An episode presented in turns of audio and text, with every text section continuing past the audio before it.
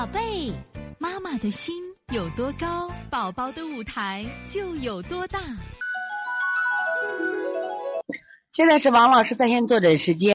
现在我们看一下八四七新州的易叔妈大女儿，鼻子经常有鼻音，清嗓子，不流鼻涕。王老师看怎么回事？求配穴。你看她这个舌头，你看明显的是什么呀？你看里边的这个草莓点全突出。首先，它有脏热，脏热的情况是，你看啊。几乎是满舌都有，我觉得他应该是五脏俱热的。但是他有个还有一个症状，满白苔，还有脾虚症状。所以说你清脏热，五脏都清，清哪五脏？你看啊，为啥都清嘞？我们往往说清肺平肝，清的是肺脏和肝脏。你这个时候清脾也可以做。他虽然嘴不红，你是这清肺平肝做上五百次，脾做上二百次，心经可以清上二百次。你看他舌尖很红的。可以清上，然后这个脾清完，清完以后再给他做个补脾，做个补脾三百次就可以了。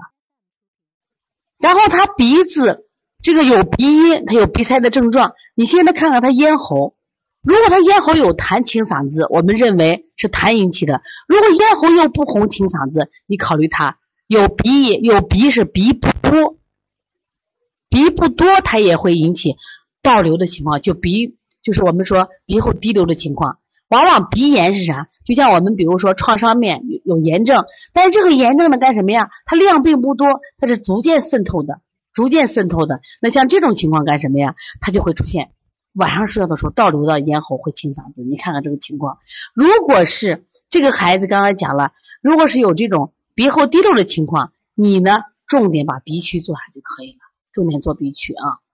另外也还要记住一个。脾为肺之母，脾为肺之母的话，那是不是还要把补脾加上？刚才我已经把穴位说了，把脏热清一下，再把脾虚加强一下。所以从现在开始学习小儿推拿，从现在开始学习正确的育儿理念，一点都不晚。也希望我们今天听课的妈妈能把我们所有的知识，通过自己的学习，通过自己的分享，让更多的妈妈了解，走进邦尼康小儿推拿，走进。邦尼康的课堂，让我们获得正确的育儿理念。